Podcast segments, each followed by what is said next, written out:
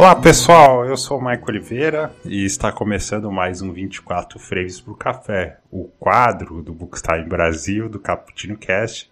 Dedico seu tempo para falar de cinema, em suas mais variadas vertentes. O episódio de hoje, é, assim como o episódio passado, é um bate-papo sobre o filme, um determinado filme, né? Mas vai ser um. É, sempre que a gente faz um bate-papo, é um bate-papo diferente. Por que, que é um bate-papo diferente? Porque assim como a Carla Naira conversou lá no bate-papo que eu fiz com ela, cada pessoa absorve um filme de um jeito. Então a gente vai trazer a nossa perspectiva aqui para você que está nos ouvindo. O filme de hoje é o filme Rocco e seus irmãos, dirigido pelo Lutino Visconde. Mais uma vez comigo, o que é muito bom, temos a presença da Kênia Bispo. Kênia, bem-vinda mais uma vez. Obrigado pela presença. Obrigada, Michael, pelo convite. Pessoal, muito obrigada pela para acompanhar a gente, pela, pelos feedbacks, tá? É, e vamos lá, porque a gente conversou muita coisa sobre esse filme, é um filme riquíssimo, né? Vou ser sincera, já colocando aqui um, um spoiler pessoal. Demorou para eu aceitar fazer esse podcast com o Michael, porque o filme me incomodou pessoalmente muito. Mas a gente chega lá. Exatamente. Esse é um dos motivos que que a gente está regravando esse episódio. Mesmo motivo do episódio passado, o episódio ele já estava já tava feito. E aí eu fui rever o filme, dar uma atualizada, colocar mais alguns adendos no, no episódio que eu achava interessante. E nesse meio termo, nesse meio tempo, tive umas conversas com a Kênia. Aí eu fui tentando ver se ela conseguia aceitar, sem querer forçar muito, mas sempre perguntando. E que bom que, que ela aceitou. É, Kênia, todos os episódios que você participou aqui, e que eu particularmente gostei muito, é, a gente sempre seguiu um, meio que um padrão, né? A gente falava a sinopse do filme e aí ia desenrolando uma conversa ali, um bate-papo a respeito das nossas impressões. Então, é, vamos continuar. Ah, um adendo importante para falar para quem está ouvindo, né? Até para fazer um nivelamento de expectativas aí, a gente tentou, era um desejo pessoal, é, ampliar um pouco esse episódio. O tema ainda seria o filme Rocco seus irmãos, mas a gente conseguia assistir mais alguns filmes do Lutino Visconde e trazer uma abordagem mais é, em relação à cine, cinematografia dele, ou cinebiografia dele, né, trazendo outras referências e também a respeito da história pessoal dele. Infelizmente não deu tempo de a gente completar essa tarefa, então nós vamos nos restringir ao filme Hulk e seus irmãos. É um filme que tem quase três horas de duração, como a, a Kenia estava falando, um filme muito rico, então a gente vai ter muita coisa para conversar, mas só para deixar claro que nós estamos cientes que estamos deixando aqui algumas coisas de fora. Isso é óbvio, né? Nenhuma discussão vai conseguir esgotar uma obra cinematográfica, ainda mais uma obra cinematográfica que tem praticamente três horas de duração, com vários temas, até porque cada um enxerga o filme de um jeito. Então, Kênia, por gentileza, a sinopse de Roque e seus irmãos. A viúva Rosária se muda para Milão com seus quatro filhos e encontra Vincenzo, seu quinto filho, que já estava morando na cidade. Em meio à adaptação com a nova vida, Rocco e seu irmão Simone se apaixonam pela mesma mulher e acabam conflitando. Exatamente. Inclusive é desse, desse relacionamento entre os três que sai o grande incômodo seu. Primeiro, assim, é, antes de mais nada, caso alguém esteja ouvindo que não tenha assistido o filme, a gente sabe que isso acontece. O filme está disponível em dois locais. Ele está disponível no YouTube, no canal da Cinemateca Brasil, que é um canal que tem vários filmes clássicos, seja brasileiro ou não. E ele está disponível no Petra Belas Artes, a plataforma de streaming do. Não, desculpa, do Belas Artes à la carte, a plataforma, a plataforma de streaming do Petra Belas Artes, correto? Então, se você quiser assistir o filme, vá lá, depois volta aqui, ou ouve aqui, depois vá lá, enfim, fica a seu critério é o do relacionamento do Rocco, do irmão dele, Simone, com a prostituta Nádia, é que saiu grande incômodo para ti desse filme. A gente vai chegar lá. Mas eu tenho aqui uma anotação, antes de a gente abordar quais os temas do filme, que eu queria que você comentasse. Que da primeira vez que eu vi, eu anotei isso, né? Porque a gente assistiu junto e você se incomodou. E aí eu anotei assim: eis o grande desafio de se deparar com uma obra como essa, ou uma obra dessa. O filme, bem ou mal executado, vai muito além do valor moral dele e como cada um interpreta, né?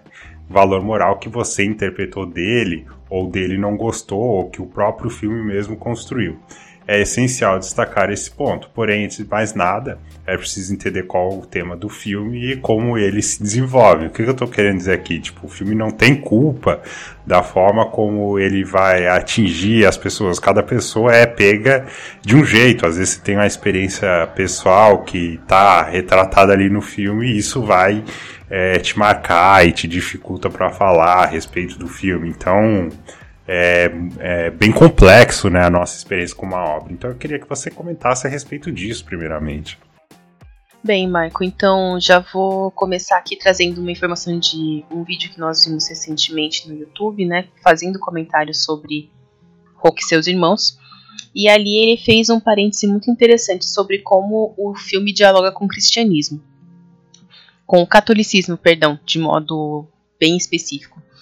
E o que, que eu quero dizer aqui é que eu fui criada nessa cultura, né? Eu fui criada na, na cultura católica, de ir à missa, de participar dos eventos e de ouvir as pregações dessa, dessa religião, né? E tudo isso traz com a gente toda uma questão moral que, por mais que a gente queira se liberar muitas vezes, é, essa questão fica dentro da gente, nos acompanha pela vida, né, de um modo geral. Então, esse a gente entrando um pouco nos personagens aqui, para mim o que me incomodou muito foi ver a Nádia, a prostituta, ela foi vítima desde o primeiro momento dela, assim, na que ela conta a história dela no filme. Então, ela foi abusada ainda quando adolescente, quando criança, na verdade, porque ela tinha 13 anos.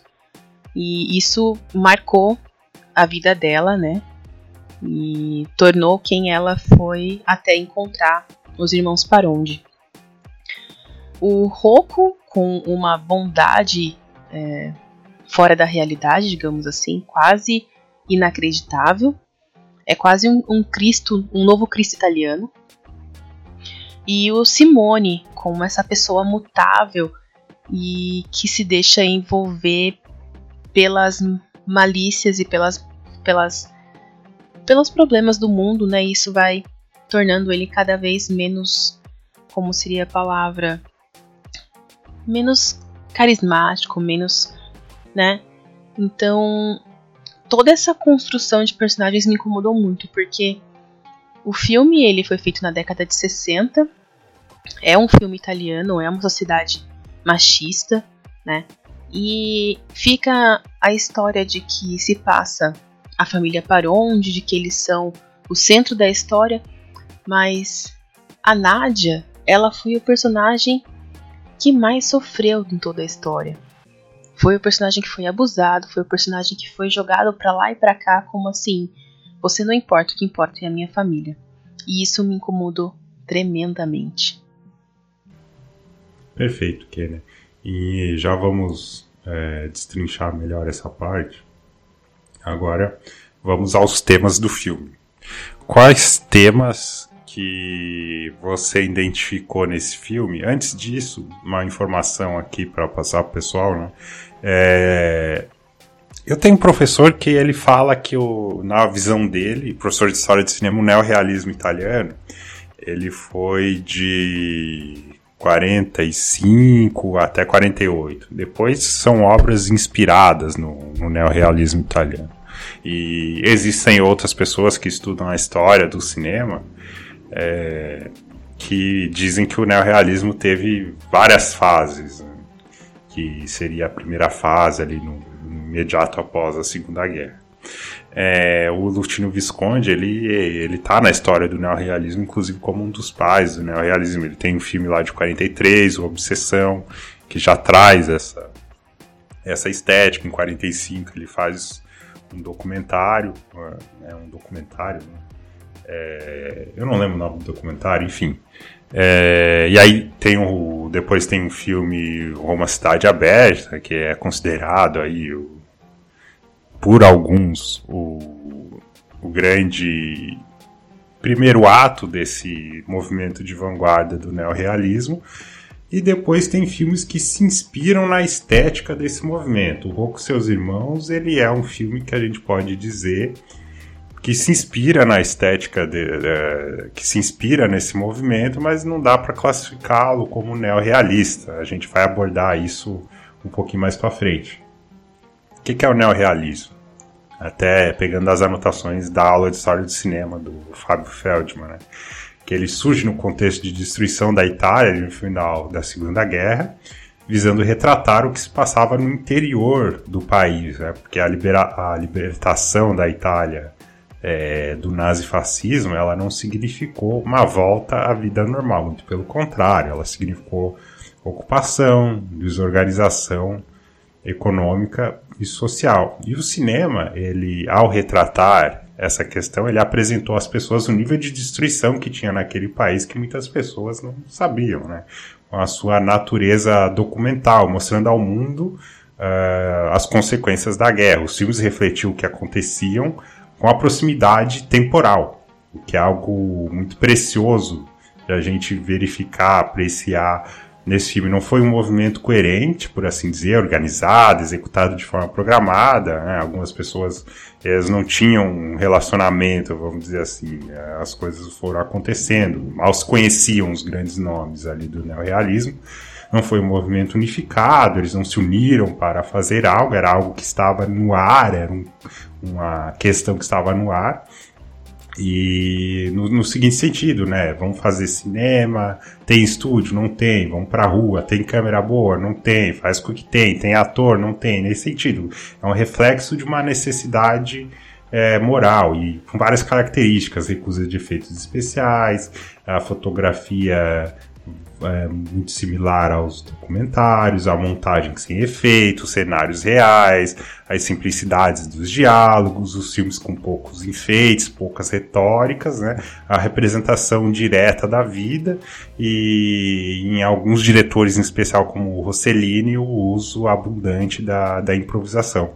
É, até tenho anotado aqui é, que com o neorrealismo vira-se as costas, né, entre aspas, para o enredo e a narrativa aristotélica. E aí mostra, assim, a vida como ela é. Claro, é um certo exagero, o enredo continua lá, a gente consegue perceber, mas o, a, os propósitos né, do personagem, mas a intenção é de se aproximar é, da vida como ela é. Beleza? Então, uh, eu acredito aqui em Roku e seus irmãos, é, por exemplo, no neorrealismo, a gente vê a, como que as pessoas, como que a destruição da guerra atinge determinadas famílias e as consequências trágicas disso, né? É um momento bem sem esperança e os finais do filme, dos filmes deixam isso bem claro. E em Roku e seus irmãos já é um momento de de reconstrução, é uma outra realidade a partir do, dos anos dourados, vamos assim dizer, do, do capitalismo, toda uma questão de migração interna, de busca por uma vida melhor, e o filme vai retratar isso, mas também com cenários reais, cenários é, externos, mas aí por uma questão até de evolução do tempo já usa atores que são é, profissionais, né? Uh, e não atores que não eram profissionais, embora é, esteja a presença de atores não profissionais ali. E a câmera documental também está presente, inclusive a tragédia mais concentrada aí na personagem da Rádia. Mas enfim, dando essa introdução aí, queria que você comentasse essa questão do neorrealismo, caso você queira, né? No que, que você enxerga de inspiração no filme e os temas que você identificou. Então, Michael, sobre o tema, os temas que eu encontrei no filme, tem essa questão da família mesmo, é, de como a família evolui, né? Como eles chegam e como eles vão se tornando após chegar na cidade, né? Isso eu acho que é um tema tratado no filme. tem um tema específico de como isso, como que a sociedade moderna impacta cada indivíduo, né? E aí tem aquele tema que eu já adiantei, que é essa relação católica cristã, que é muito própria da, da sociedade italiana e que está muito presente ali, né? né? No relacionamento do Rocco com o Simone. E uma coisa importante que eu gostaria de falar aqui é de como o Ciro passa despercebido? É, eu mesmo só fui notar o Ciro depois que a gente viu pela segunda vez o filme.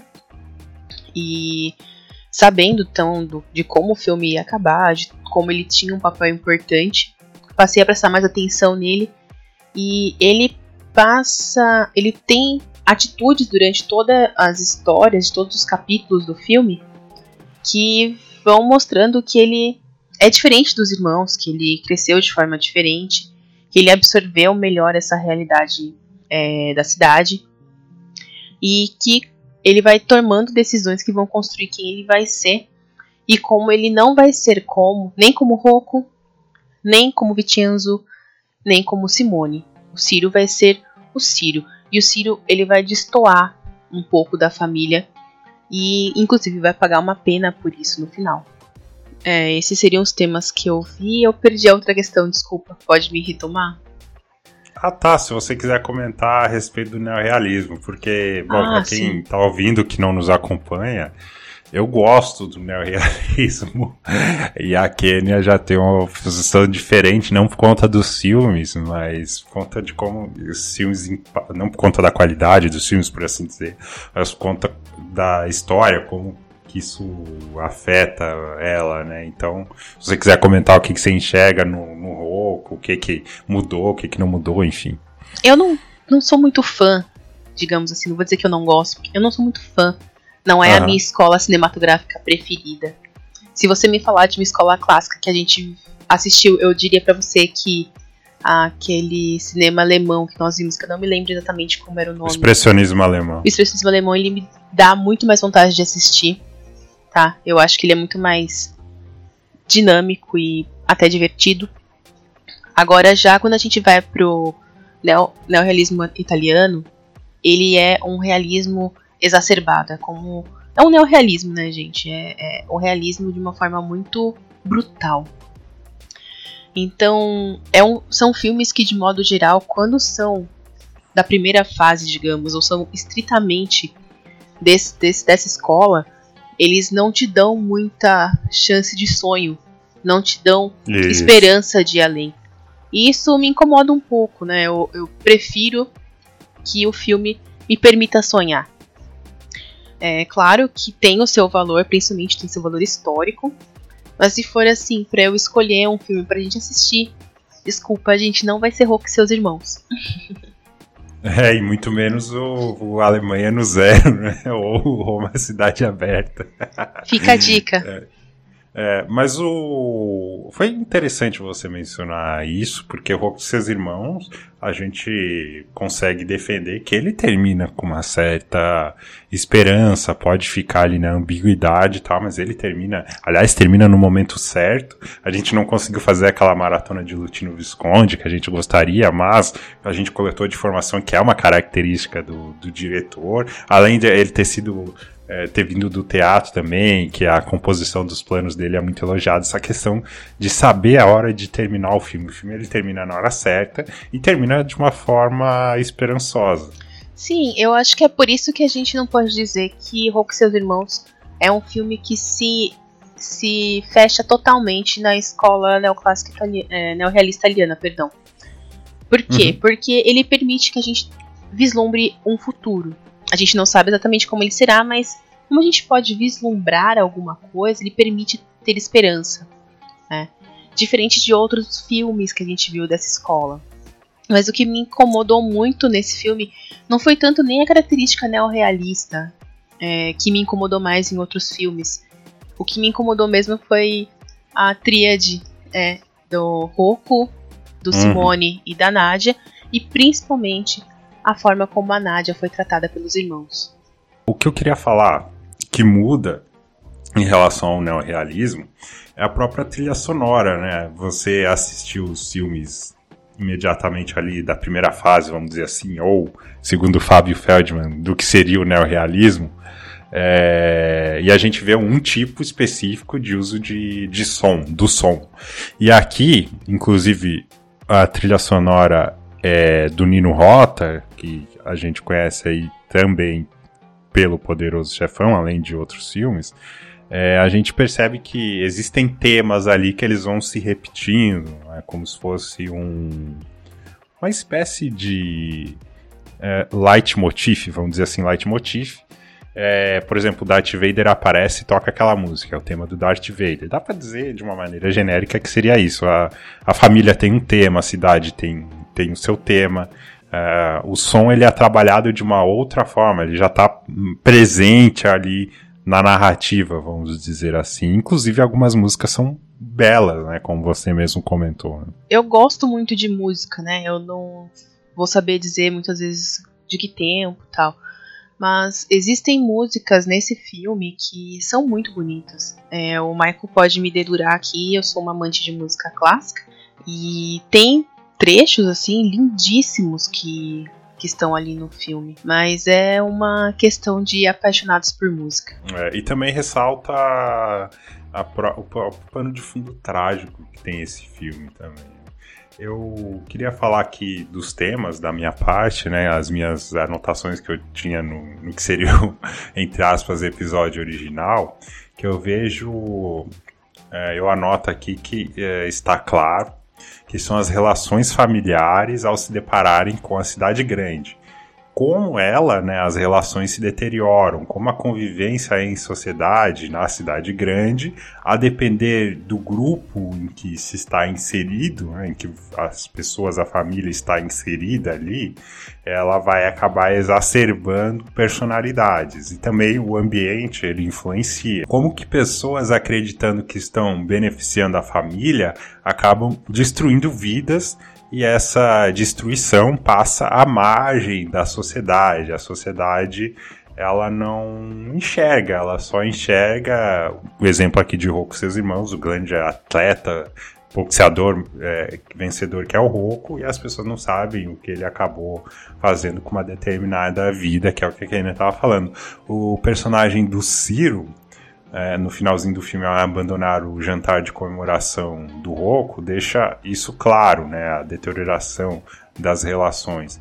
As coisas nunca serão as mesmas. O Ciro e o Vincenzo conseguem levar a sua vida e a grande culpa por tudo é, foi absorvida pela mãe e principalmente pelo Roku, que ironicamente acabou cumprindo aí as instruções do, da academia de boxe é, se afastou das mulheres e, entre aspas, né, que foi premiado pela sociedade, por isso a gente vai voltar mais tarde quando abordar o ponto mais crítico do filme.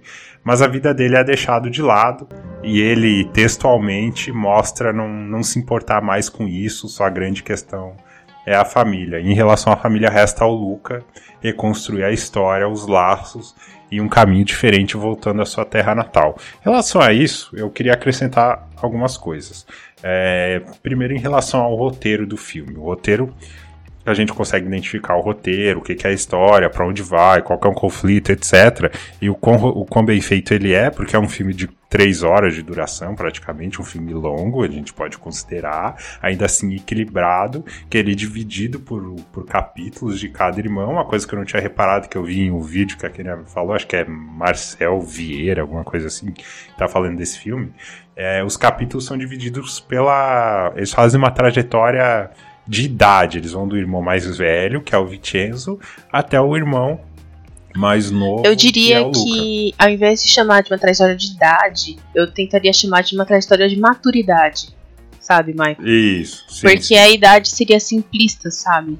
Espera-se uhum. que em tal ponto, em tal momento, o personagem já seja maduro, né? Então, Isso. a partir do momento em que o Vincenzo ele deveria estar apto para assumir a responsabilidade de ser o homem da família e ajudar a família a se reestruturar, então ele deveria ter essa maturidade. Não quer dizer, gente, de, de nenhum momento que eles tenham essa maturidade neste momento. mas é até a forma como eles alcançam essa maturidade, eu diria, que são os trechos de cada um. Faz sentido o filme terminar com o Lucas seguindo sozinho em estrada, ele é o futuro da família para reescrever a história que foi afetada de maneira trágica a partir da viagem para a grande cidade de Milão. Isso não significa que será melhor ou pior, a gente não sabe. E também para o filme ali não é o que não é essa a mensagem principal. Afinal, como diz o seu irmão Ciro, o mundo não será o mesmo, né, no final do filme, que é um diálogo é, importante, será diferente. Entretanto, como diz a mensagem do belo filme nacional Filho de Boi, é, ficar, e aí ficar em Lucânia, na terra natal, também é resistir. É, o que eu queria acrescentar aqui é essa questão de como o roteiro ele faz essa transição entre os irmãos, ainda assim de forma muito equilibrada, e a questão da migração né, do, do interior de um local menos desenvolvido para um local mais desenvolvido, é, na esperança de uma vida melhor, e até pelo background do Lutino Visconde, que teve envolvimento com o Partido Comunista na luta antifascista, que abrigou pessoas, que foi preso, que passou por tudo isso, né? é, a, a, crítica que tem ali, e aí isso é, é tipo depois de ler e pensar e encontrar alguns outros textos, é, a gente acaba juntando as peças do quebra-cabeça, e aí queria que você conversasse sobre isso também, de como essa vida moderna, é, a partir da reconstrução da Segunda Guerra, Plano Marshall, influência dos Estados Unidos, esse mundo do capitalismo produtivo, das indústrias, de como essa modernidade afeta o tradicional. O tradicional ele está representado na própria família. É, eu esqueci o sobrenome deles, né? A própria onde? família para onde, né? A própria família para onde, que representa o tradicional. Como essa mudança, como essa modernização vai afetar a família de maneira trágica. É uma, é uma, crítica que o filme faz. E um texto que eu li, eu não lembro se foi na revista de cinema, é, cinemático, eu não lembro o nome da, da revista, é uma revista muito boa. É, é Contracampo, se eu não me engano. Contracampo. Que no finalzinho do filme, a câmera ela faz o passeio ali, em, em, o Ciro tá conversando com o Luca, que ele não opta por terminar o filme com o Ciro se dirigindo para o seu trabalho, com todo aquele pessoal uniformizado, tocou a sirene. Ele opta por voltar a esperança para o Luca. Então, dentro dessa crítica que ele faz de como o mundo está mudando, né, isso que, é, que, que ele quer dizer ali, ele ainda passa uma mensagem que a gente pode sim uh, interpretar como, como uma mensagem esperançosa. O que você falou do Ciro é interessante, porque o Ciro ele começa discreto, ele começa apagado, vamos dizer assim, mas o desenvolvimento dele vai sendo no, em absorver aquela vida moderna, uh, entendendo o que ela pode ter de proveitosa, afastando o que ela pode ter de prejudicial e agindo uh, no erro dos outros, né? Em cima do que você falou, tipo, ele não tem essa indiferença que tem, entre aspas, indiferença que tem o Vincenzo, e ele procura é, ser mais incisivo do que é o Rocco, e não seguir os passos do Simone, procura estar ao lado da família, embora no início ele não seja compreendido. Agora me veio uma coisa à cabeça, Michael, que eh, a gente poderia dizer assim que quando a gente encontra esses quatro irmãos, não vou considerar o Luca porque o Luca ele é o futuro né, da história. A gente pode ver que o Vincenzo ele ele se perdeu da família quando ele foi para a cidade, né? É quase como se ele não fosse um parão demais quando a família chega. E aí você tem o, extremo que é o Simone, tem outro extremo que é o Rocco, tem o Vincenzo que ele fica numa situação do tipo eu já não faço parte mais dessa família, desse núcleo. Porque ele já tem a sua própria família, já se casou, já tem seu filho, já tem outras preocupações, né? Em alguns momentos, no momento mais futuro da história, quando o Ciro aparece. E nesse momento o Ciro tá crescendo, tá vendo tudo isso acontecer. e o Círio ele vai sendo o equilíbrio, sabe? Ele vai sendo aquele que se importa com a família, mas aquele que mantém os valores pessoais muito, muito marcados e aquele que busca ter condição de fazer por si, pelo outro, sem, que se, sem se queimar, sabe? Sem se destruir. Porque ele viu os irmãos se destruírem, né? São dois extremos que se destruíram. Que se. Ou que se amaram e se impulsionaram demais até que não houvesse um outro que, que se destruíssem, que esse seria o Simone, que ele era o centro do universo grande demais. O Roku, que abriu mão de si completamente. Então tinha esses dois extremos. E o Ciro aparece como um equilíbrio entre isso. ser família, entre ser responsável, entre tudo isso. E aí vem o Ciro. E é por isso que ele não é tão interessante aos nossos olhos se a gente não presta atenção. Porque ele vem como um ser observador. Aí ele aparece como um, uma pessoa diferente, porque ele é o único que estuda. Ele é o único que faz essa esse giro, sabe? Ele a mãe em um momento em que os irmãos estão nessa luta entre ser o bom, ser o, o campeão, ele fica em casa, né, enquanto o Roku vai resolver um problema com Simone. E aí a mãe vai deitar e pergunta: Meu filho, você não vai dormir? E ele fala: Eu preciso terminar de estudar, mãe. E isso para mim foi a grande diferença dele para os outros, porque os outros em nenhum momento se dedicam a alguma coisa nesse sentido. Aí, Kenia, é outra coisa. A gente está acompanhando os conflitos, os problemas que estão surgindo, e aí por isso que ele fica apagado, apagado em relação a o que, que a câmera está mostrando para o espectador. Só que se a gente for ver por outra perspectiva, ele tá ali seguindo o caminho, entre aspas, né, que o filme mostra que é o correto, que não vai acarretar em problemas para ele e para a família. Então, quando a confusão ela tá posta, fica claro que, opa, aquele irmão ali, ele é seguiu um caminho que... diferente. É, exatamente, exatamente é, começar falando do, do Ro, porque é, é, um personagem interessante, embora ele provoque, não, não por acaso, irritação em, em várias pessoas. Participei de um cineclube várias pessoas irritadas com o Roku. E enfim, em um dado momento do, do filme, ele diz que ele não gosta de estar em Milão, né? que na sua terra ele teria mais oportunidades, que ele acredita que não será feliz ali naquela cidade, que ele está falando por ele, mas ele teme pelos irmãos e pelos parentes, que muitos acabem se acostumando com aquela vida para provar do mesmo desejo dos outros, outros. É, ele quer dizer as pessoas que estão na grande cidade, mas ele não quer provar aquilo. Né? E por falar em família, e aí eu acho que isso é muito, muito é, emblemático do roteiro. É, quando eles chegam em Milão, a mensagem de que a vida não será como se espera é exibida na ausência do Vincenzo, que nem foi buscá-los. Né?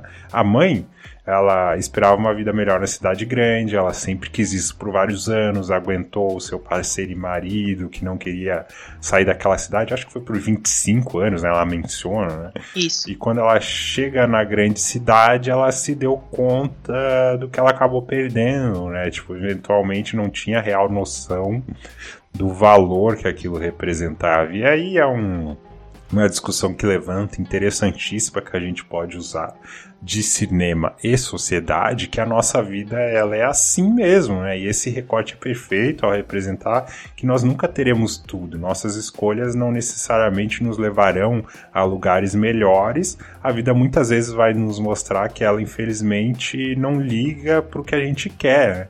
Então assim, valores, virtudes, cultura, religião, objetivos, entre outras coisas, nos ajudam nos ajudam a enfrentar esse tipo de dificuldade, nos dá algo para lutar, um propósito, né? E essa representação eu enxergo que é um pouco desenhada nesse personagem rouco. Né? Isso é visto justamente no diálogo que ele tem no bar ali, que é quando ele reencontra a Nádia. Mas enfim, vai lá. É, então, falando um pouco sobre o rouco, assim, é, quando a gente começa o filme mesmo, assim como a gente tem essa mesma impressão do Ciro, que ele tá apagado. No início, o Roku ele é chamado pelos irmãos, né? É chamado muito pelo Simone, é chamado muito pela mãe, mas ele não não apresenta uma personalidade marcante. Não é aquele personalidade, aquela personalidade que você vai se cativar e vai falar, nossa, esse é o mocinho que eu quero acompanhar. Não.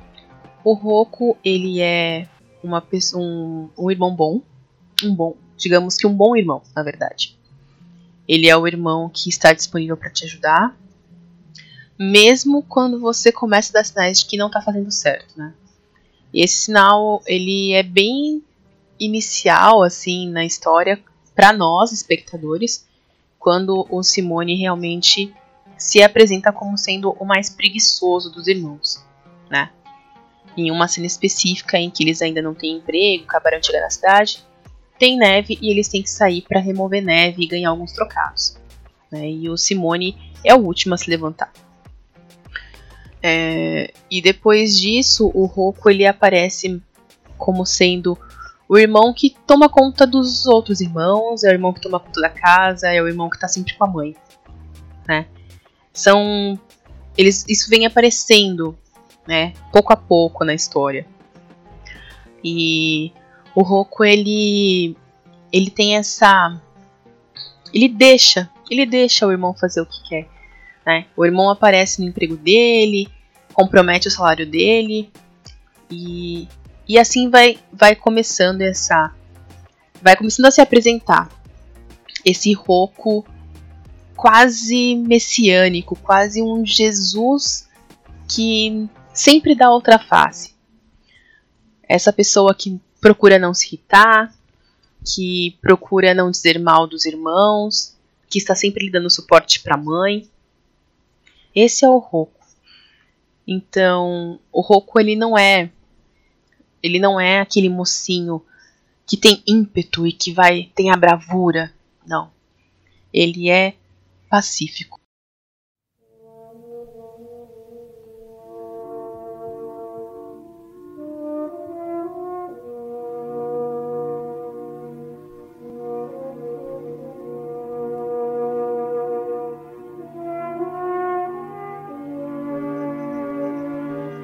Pacífico e passivo, né? engraçado que quando, conforme o filme vai avançando, ele vai jogando as peças pra gente ir montando no quebra-cabeça, a gente consegue entender melhor, obviamente, o que veio antes.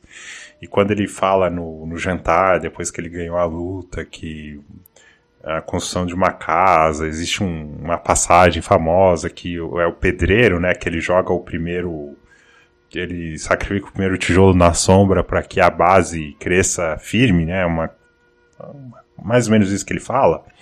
Ele está falando da trajetória dele no filme, né? Porque ele abre mão em relação à vida e às escolhas dele para salvar a família. Ele abre mão, ele sacrifica para salvar a família. O Roku, ele é construído a partir de valores da sua família. Ele tem laços muito fortes com a mãe, a qual divide a vontade, o desejo e as ações de manter a, a família unida. Né? E a gente consegue perceber esse tipo de pensamento através dos diálogos, que são bem escritos. É um personagem disposto a fazer sacrifícios em nome desse ideal. Mesmo que os, os sacrifícios comprometam a sua felicidade uh, a gente consegue ver essa, essa, um exemplo uh, na questão do, do empréstimo, uh, em relação a, a cumprir, a, a, salvar a pele do, do Simone, toda a expressão do, do Alain Delon, o olhar dele, enfim. Sim, toda a luta que ele tinha feito por não ter ter dito sim, né, inicialmente aquele contrato, porque ele sabia que era uma coisa penosa, não era alguma coisa que ele realmente queria fazer da vida dele. Mas quando surge a necessidade do Simone, ele joga tudo pro alto e, e mergulha de cabeça. A mesma coisa quando acontece o relacionamento dele com a Nádia. Quando acontece tudo que ele vê que a Nádia é importante pro irmão, ele abre mão desse amor puro que eles têm em favor do Simone. O Roku, quando tem a. Quando o irmão dele. Quando o irmão dele pega uma, uma joia, né? Um item e dá pra Nádia, só que é roubado, o Roku ele não. Ele não confronta o Simone diretamente em relação a isso. Ele, ele deixa abaixo e ele acaba sendo prejudicado por conta disso, não confronta, né? Quer dizer, as coisas vão acontecendo e ele vai tentando contornar não confrontando a pessoa que fez isso diretamente para que eventualmente isso possa não acontecer. Você trazendo esse tema, Michael, ele me faz pensar que esse momento é um divisor de águas no filme. Né? Porque uhum. se naquele momento o Rocco tivesse falado alguma coisa pro Simone, o Simone ainda não tinha feito a curva final, sabe? De mudança de, de caráter. Ele ainda se preocupava com a família, né? Então, talvez se, se naquele momento o Roku tivesse feito alguma intervenção, talvez o Simone não tivesse chegado onde chegou. Mas é claro, nesse sentido a gente não teria um filme. Mas assim, Isso. são questões que a gente levanta, né? Dos, dos diversos ICs que a gente constrói quando vê um filme. E se naquele momento ele tivesse confrontado a Simone, ou simplesmente tivesse dito, olha, ela foi embora por causa disso. Né? É, exatamente. Talvez isso tivesse mudado Simone em relação a Nádia, pelo menos. É. E essa personagem é. talvez não tivesse sofrido pelas escolhas do Simone e pelas escolhas do Hulk. Acredito que é, é, esse triângulo eles são a parte mais forte assim do filme. É, o Vincenzo é um dos menos é, desenvolvidos, vamos dizer assim. Claro, você não, não vai conseguir desenvolver todo mundo, nem é esse o objetivo.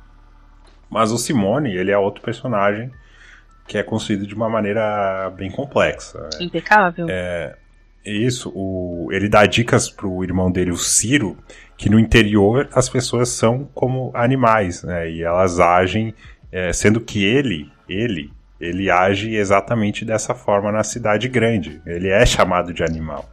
E o filme vai pulando de, de filho em filho para mostrar os problemas que a Milão desvela das personalidades deles, né? Então, é, de novo indo para cinema e sociedade, a gente sabe que através da sociologia, a sociedade ela age sobre os indivíduos, mas cada indivíduo vai responder de acordo com a sua essência, né? É possível ver no próprio filme, através das palavras da Nádia, que o Simone não é vítima e, e ela não, não tem culpa sobre o que aconteceu com ele é bom reiterar em relação a como o Roku age nesse, nessa questão dos dois, é, deixando bem claro a parte errada dele, mas como o filme acompanha essa família, a gente passa muito tempo com eles, a gente consegue ver melhor as nuances em relação a Nádia, que não é a protagonista do filme, que a gente vai abordar daqui a pouco. Mas o Roku, além de tudo isso, ele é jovem, ingênuo, ele ainda está vendo todas as, as, as nuances as porradas que a vida oferece. Nós passamos, todos nós vamos passamos e vamos passar por esses exercícios. E é bom registrar também que a família é uma família de interior, indo para a cidade grande. A mãe é aquela mãe orgulhosa que exibe a foto do filho para o cobrador de ônibus. Os filhos se encantam com as luzes noturnas de Milão, se encantam com a neve. O Rocco quer manter a família unida dentro do contexto da criação deles. Pode fazer sentido o que ele pede a Nádia, mas dentro de um contexto social, além de reforçar uma sociedade completamente problemática, né, culpabilização da vítima e dentro da história do filme, acaba por destruir uh, mais um pilar dessa personagem que é o da perspectiva, né? Mas isso que eu tava, eu falo porque eu comecei a mencionar o personagem do Simone. É, o Simone ele é um personagem bastante complexo. Ele aparece como sendo aquele irmão que eu diria que é o irmão que tem mais brilho. É o irmão mais divertido, é o irmão que faz as coisas acontecer, que motiva os outros, né? É o irmão que explica as coisas para os irmãos mais novos, como disse o Ciro.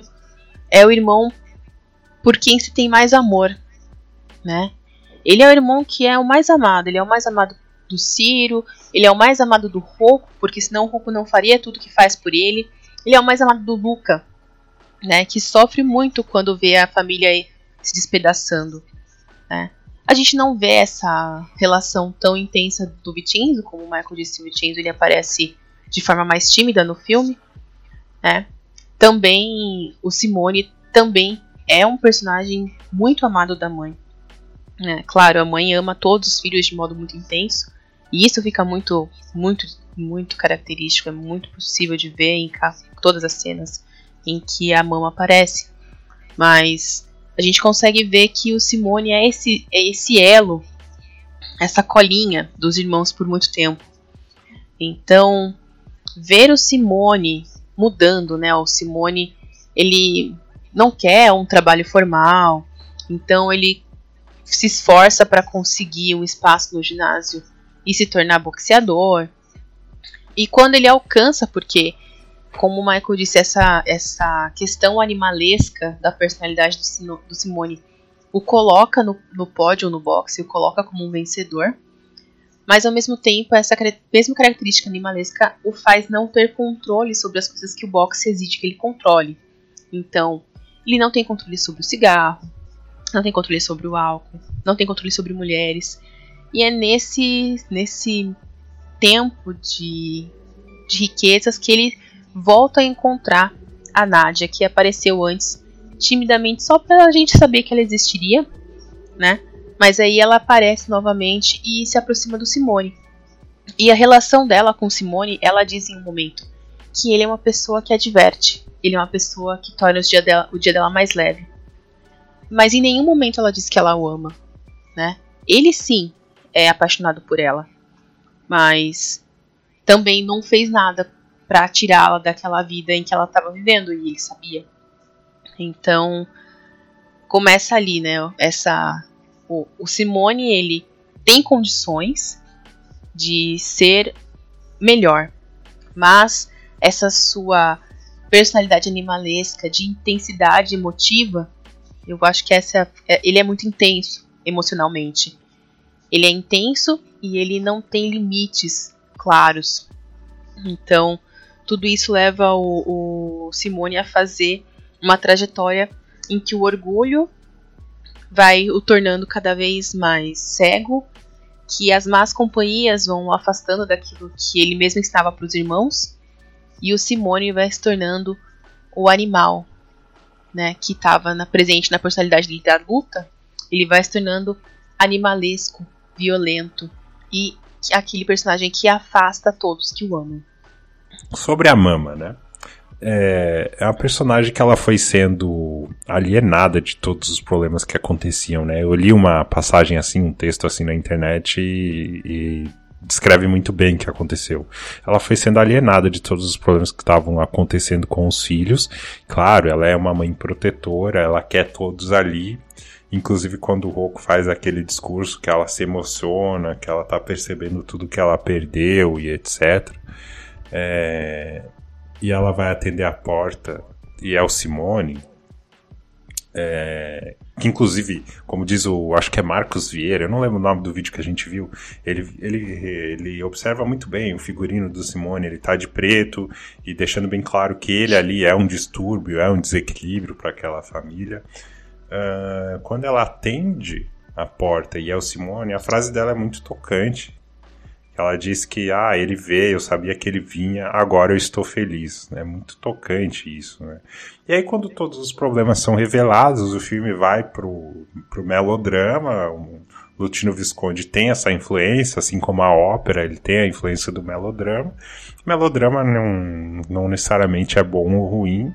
O que a gente quer dizer é que tem aquela atuação é, bem ressaltada, bem salientada né? do, do drama italiano, ali. Uma tá característica, tá... né? Uma característica italiana reforçada. Exatamente, exatamente. Mas isso não quer, não diminui em nada, né? É só uma observação do que acontece ali no filme. Teve gente que não gostou, como eu li algumas questões na internet de críticas à época do lançamento do filme. Mas não, não enfraquece absolutamente nada o filme, né?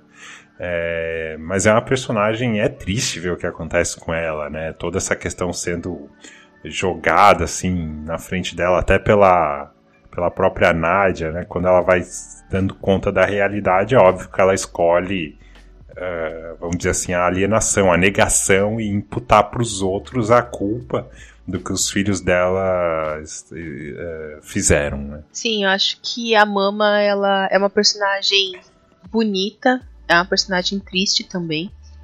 Ela é uma personagem bonita triste. porque quando ela traz os filhos, ela traz na força do amor, né? Venham Sim. comigo, a nossa vida vai mudar, lá vai dar tudo certo. E aí ela chega e o primeiro momento é a, o desentendimento com a família da noiva do, do Vicenzo, que primeiramente os recebem bem, mas que não compreendem é, o pesar do luto dela, né?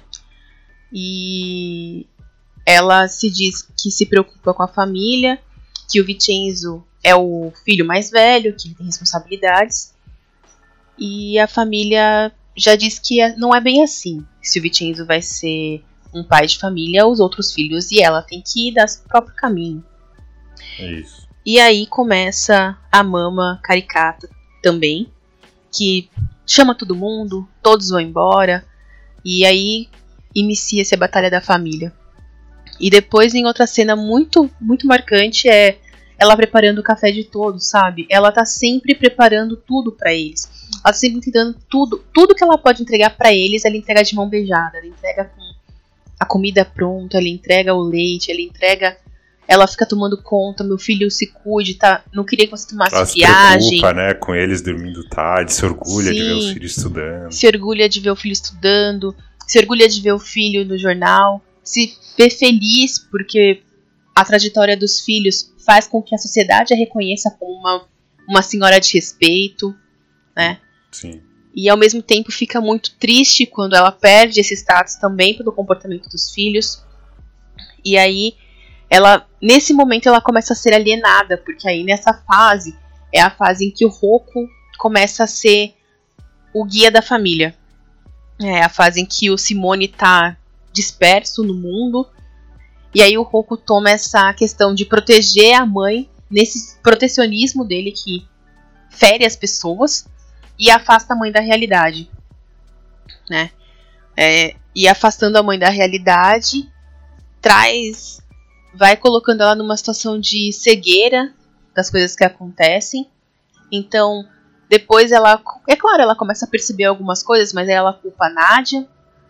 E ao mesmo tempo que ela quer que a Nádia vá embora, ela quer que a Nádia fique. Então, tudo isso vai acontecendo porque ela não sabe mais o que fazer, ela não sabe como, como tá controlar tá e o que está acontecendo com os filhos, né? É. E... e... ela no final se dá conta do que ela perdeu na terra natal. Né?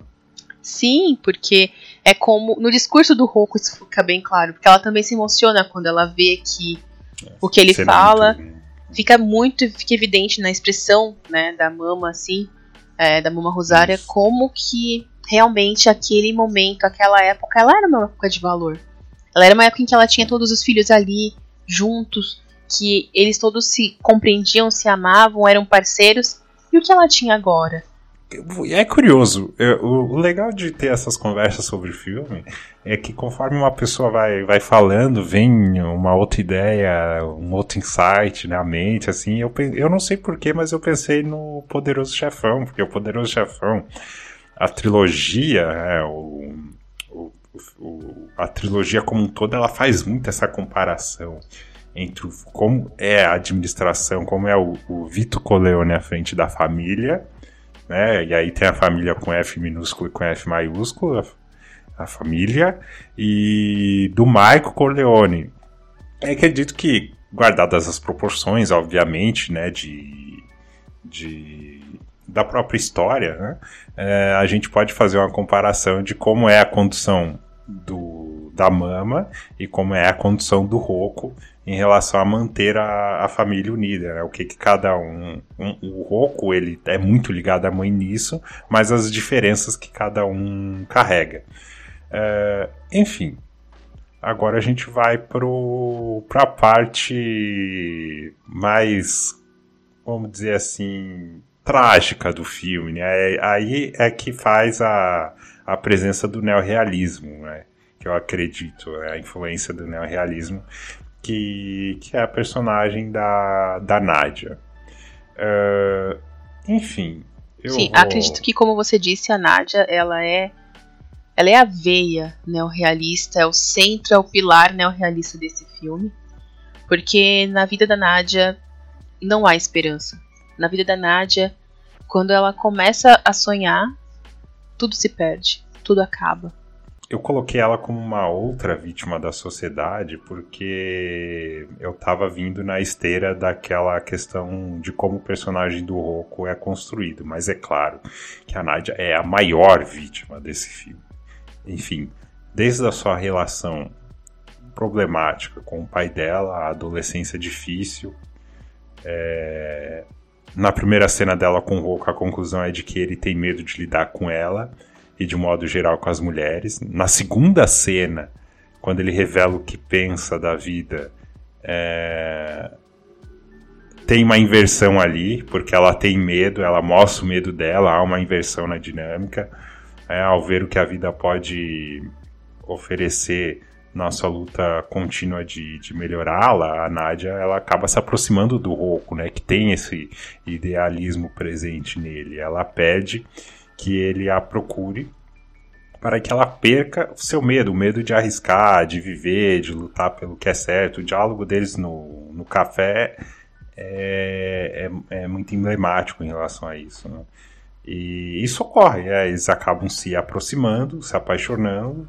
Ela diz que o ama, e ao ser informado não só dos encontros, mas como da paixão dos dois, o Simone ele arma uma emboscada estupra a Nádia na frente do irmão e depois briga com o irmão que fala que o Roco, né, fala que não vai reagir porque são irmãos, etc.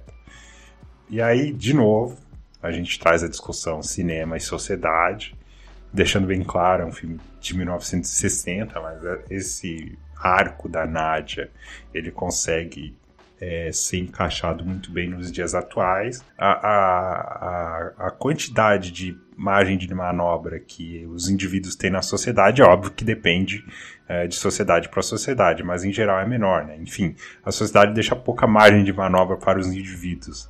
Quer dizer com tudo isso, quando a Naja ela reajusta o seu propósito de vida e elimina o seu papel, de prostituta ou profissional do sexo, é óbvio que isso vai incomodar a sociedade do, do patriarcado, que não terá o seu prazer garantido na hora em que deseja, como deseja, no lugar em que deseja. Assim, esse sentimento coletivo, somado ao orgulho ferido do Simone, aí especificamente de ver o irmão com aquela pessoa que ele deseja, né, o impulsiona a agir da forma que ele agiu e enterrar qualquer coisa de decência que ainda existia é, naquele personagem.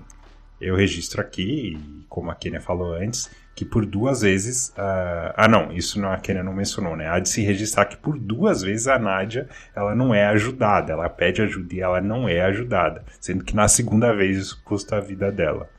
Então, nesse mundo que nós vivemos, isso ocorre é, várias vezes. Muitas pessoas sabem de situações que ocorrem, várias se omitem. O filme, a meu ver, não passa pelo moralismo, nem de um lado nem, nem de outro. Ele está retratando a coisa como ela foi. E ele está ciente, ele, o filme, de que houve um estupro ali algo condenável, nojento, abjeto, impossível, inaceitável. Como que eu posso afirmar que ele está ciente? Porque a, a, através do roteiro, do diálogo, a Nádia, ela deixa bem claro que ela foi destruída. Que quem está na pior é ela. E que o Simone não é vítima alguma de que ela odeia o Simone, entre outras coisas.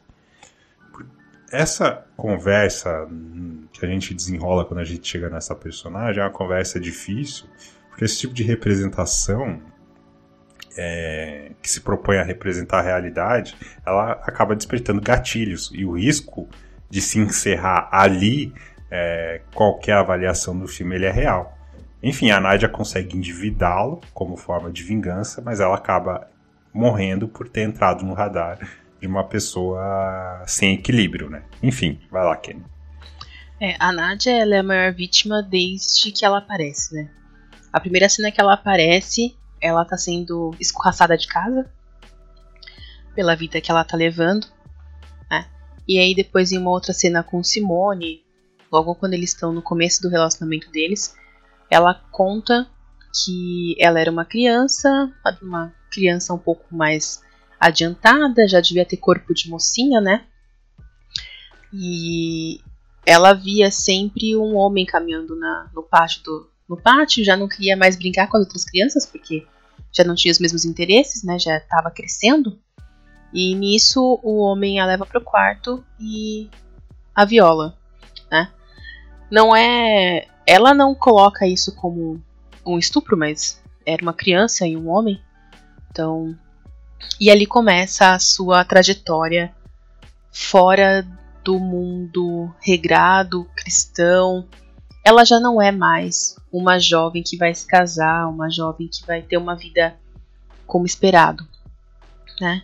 Ela já não é uma garota comum, ela é uma garota qualquer. E eles falam isso várias vezes no filme, que ela é, ela é qualquer uma, ela não vale a pena, né? E então aí quando aparece o Simone, o que ela encontra no, no Simone é alguém para ter momentos de alegria. Porque como eu disse antes, o Simone ele era uma pessoa muito alegre. Ele era uma pessoa que trazia diversão onde ele passava. E com que foi, só que aí isso se perdeu em relação ao Simone e a Nádia, quando o Simone nesse ímpeto de se apaixonar, ele furta, né? Ele furta um broche e dá de presente para Nádia. É, e ela percebe que aquilo foi roubado. Isso não fica claro se ela percebe que aquilo foi roubado ou se, por aquilo ter sido roubado ela ter usado, ela foi presa. Isso não fica claro. Mas, de qualquer forma, ela devolveu o broche pro Rocco. A ideia dela era devolver pro Vincenzo, mas não encontrou, encontrou o Rocco naquele momento. Que é o primeiro encontro que eles têm. E ali ela diz que vai embora porque ela não ela não precisa de mais problemas e o Simone agora é uma pessoa que traz problemas, né? Depois disso, é, o Roku vai vai pro exército e acaba voltando. Nessa saída do exército encontra com ela e quando volta passam toda essa trajetória que o Michael contou desse envolvimento. E o Roku ainda tinha essa inocência muito grande, né? Quando ele se envolve com a Nadia. E o relacionamento, essa beleza da inocência dele, traz pra Nadia uma expectativa de que ela pode ter um futuro. É isso, ela se, ela se vê nessa forma como quem pode ter um futuro.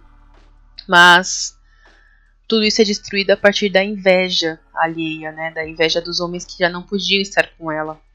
Porque o Simone não sabia de nada, o Simone foi comunicado sobre isso.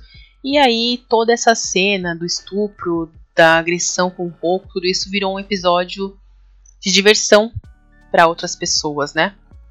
Então, a Nádia, ela faz esse arco e aí depois disso o Roku ainda vira para ela numa cena lindíssima, tristíssima, pede a ela que ela volte com o Simone depois do estupro, né? Ele tá ferido, ela também se encontram. Ele diz que o irmão não estava bem, ele já tinha percebido, mas que agora ele sabe que o motivo é porque o Simone não a tinha. Então, como o Simone não a tinha, ele tinha se destruído e que só ela podia ser a ferramenta de retorno do irmão. E ela fica revoltadíssima, diz que odeia ele, mas o ama, e acaba que se afasta, diz que não vai cumprir e acaba que volta com Simone. Nesse voltar com Simone, Simone se endivida, como o Michael falou. Uma coisa que acontece que para mim ficou evidente nas, na, nas cenas, né? Mas pro Michael não ficou tão evidente. É que o Simone chega a se prostituir para bancar o estilo de vida que ele estava querendo levar, para pagar parte das dívidas que ele estava fazendo com o jogo e outras coisas. E nisso ele né, não consegue pagar nada, não consegue bancar nada, a Nádia vai embora e recomeça a vida de prostituição dela, né? Então, essa é uma personagem que ela ela tá no arco do neorrealismo italiano, porque ela vem com a realidade bruta de alguém que não tem apoio, de alguém que não sabe o que é amor. E aí ela tem essa pitada de esperança de que tudo pode ser melhor, de que o amor pode vencer. E aí então a realidade vem novamente, destrói a pouca esperança e a pouco sonho que ela tinha construído, até que ela é morta na beira de um rio largada. Largada para morrer depois de várias facadas. Bom deixar claro também é que quem mata a Nádia é tanto Simone quanto o Rocco. Né? A gente tinha falado aqui antes, mas é bom reforçar agora que a gente chegou especificamente nessa personagem, é, a gente é o efeito câmera, né? A gente acompanha bastante o Rocco, a gente entende as motivações dele, de onde vem o, o, que ele fala, o que ele fala é influenciado por quem ele é, o que, que ele viveu tal. É por isso que ele propõe a Nádia o que ele propôs, que conforme eu falei anteriormente, dentro da criação dele, na cabeça dele faz sentido, mas a gente olhando de fora, é, você tá praticamente jogando toda a culpa na vítima ali. E a Nádia, quando ela tem esse encontro com o Roku, né, que depois eles vão lá em cima na torre, né, que, né, que é a cena que você tá falando que é bem bonita, que inclusive é um dos posters do filme, é... acho que do DVD, né, um dos posters quando o filme foi, enfim... Uh ela e de, antes do, depois do estupro também, né, dá para ver que ela ainda ela ainda quer, né, um último fio ali de, de retomar aquela aquela aquele pequeno período de vida, que é até um, vários momentos bonitos do filme, né, que a gente comentou a segunda vez que a gente viu, que era uma mudança, ela foi fazer curso de datilografia, ela mudou, então ela é igual a gente falou antes, né? Ela, ela foi desempenhar uma, um outro. Uma outra.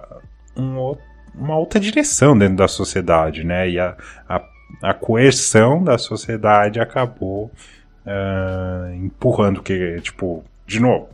É, acho que eu já citei algumas vezes esse autor, mas é um, uma questão que vale a pena citá-lo de novo, que é o Emily Durkheim, né? Você sente a coerção da sociedade quando você tenta ir em uma outra direção do que você estava indo, para saber se existe, se a sociedade te empurra para determinados papéis ou não, tenta ir numa direção oposta para ver a resistência. Isso fica bem claro nesse filme aqui, né? Então tem toda uma construção do, do Simone é, matando a Nádia, mas também antes o Rocco destrói toda a esperança que ela tinha, né? Isso também influencia ele. Ele nos diálogos mostra que para ele não faz mais diferença a vida dele, etc, tal. E até você chamou a atenção no pôster do no final do filme que, que é muito parecido inclusive com o Doutor Indomável, que aparece o Roco lá na parede, não é o mesmo Roco, né? É um outro olhar, é uma outra pessoa. Mas é bom deixar bem claro que ele também tem participação nesse final trágico dessa personagem. É, eu, eu diria que a responsabilidade na destruição da Nadia é 50-50. Porque o Roku. Talvez o Roku tenha até mais, porque o Roku ele tirou a Nadia daquela, daquele universo, deu a ela o sonho e depois a devolveu para lá como se ela nada fosse, né? E a pessoa que estava ali para recebê-la era o Simone. E o Simone, essa pessoa animalesca, essa pessoa descontrolada, né? Que não sabe lidar com as dificuldades e com os ir, e, os ir e vires da vida, que por final acabou destruindo totalmente e matando, tirando a vida da Nadia, né?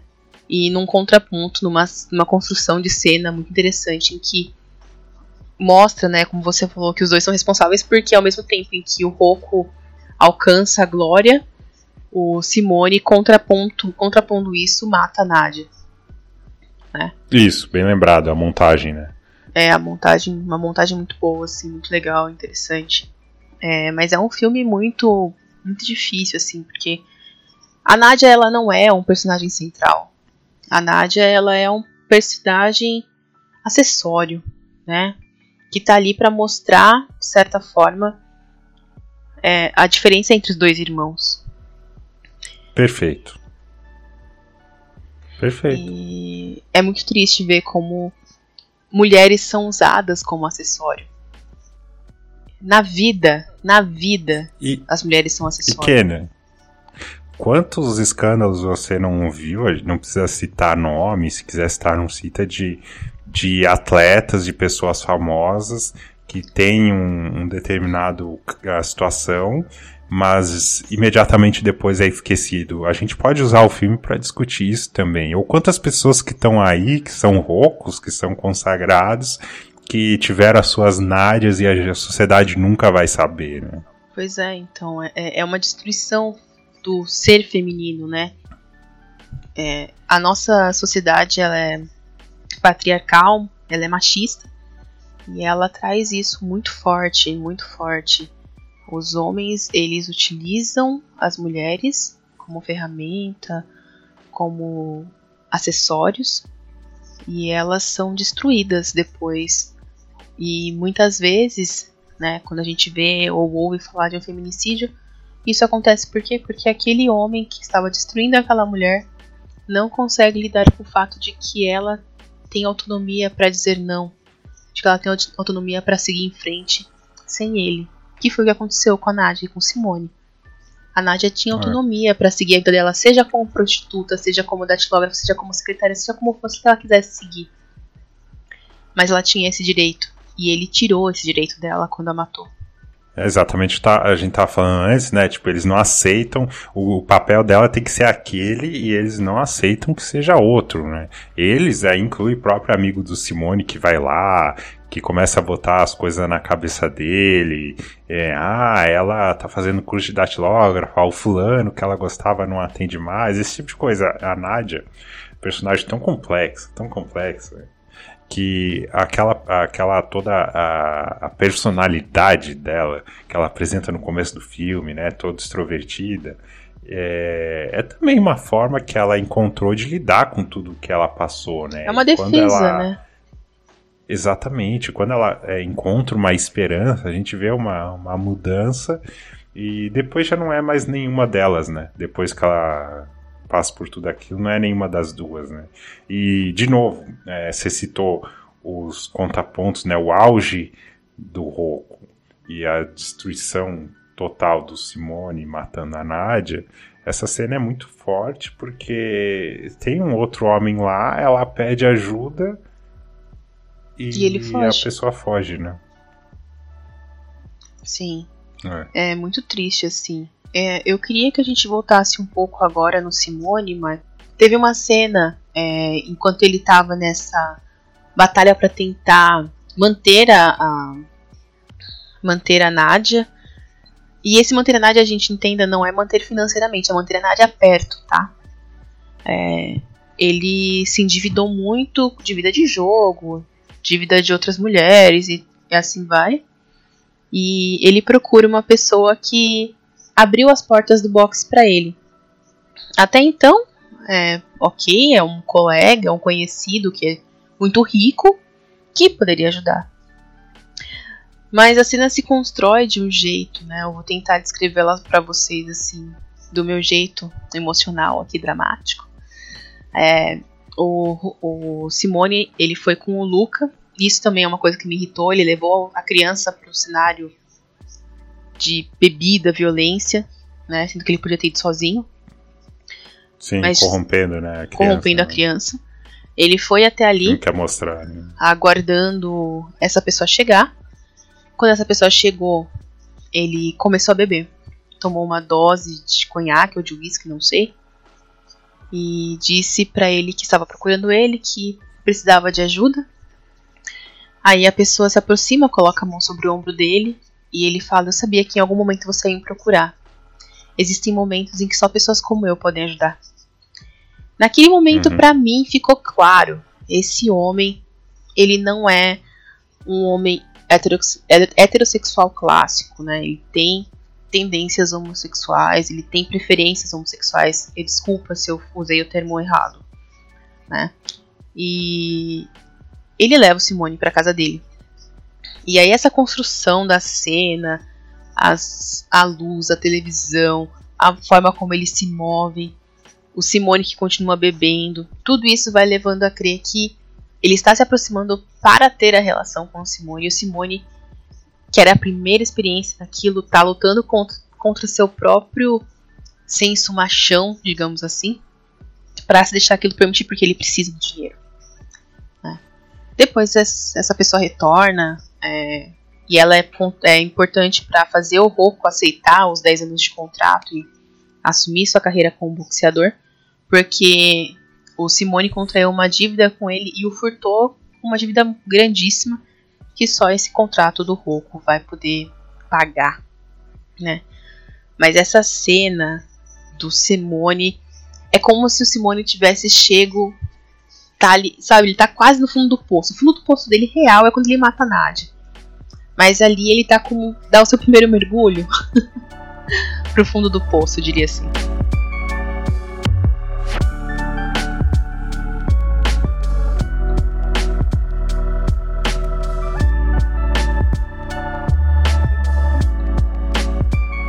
Conversamos bastante aí sobre esse filme. Você tem mais algum comentário? Não. Assistam, é, comentário. É, gente, se liga aí, assista o filme. É, vai com o coração preparado, porque é um filme longo, é um filme muito rico, tem muitas cenas muito boas, sequências, nossa, lindíssimas. Não deixem de prestar atenção no Ciro.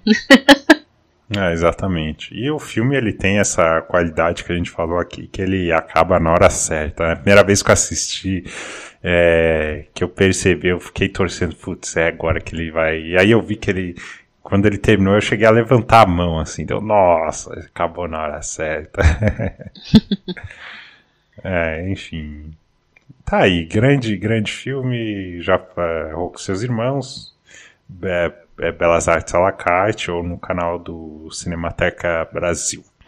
Beleza? Obrigado, Kenny, aí pela sua participação, sempre muito bem-vinda. Obrigado a todos que chegaram até aqui. Uh, acompanhe aí as nossas redes sociais, entre lá no nosso grupo do WhatsApp lá para tocar uma ideia.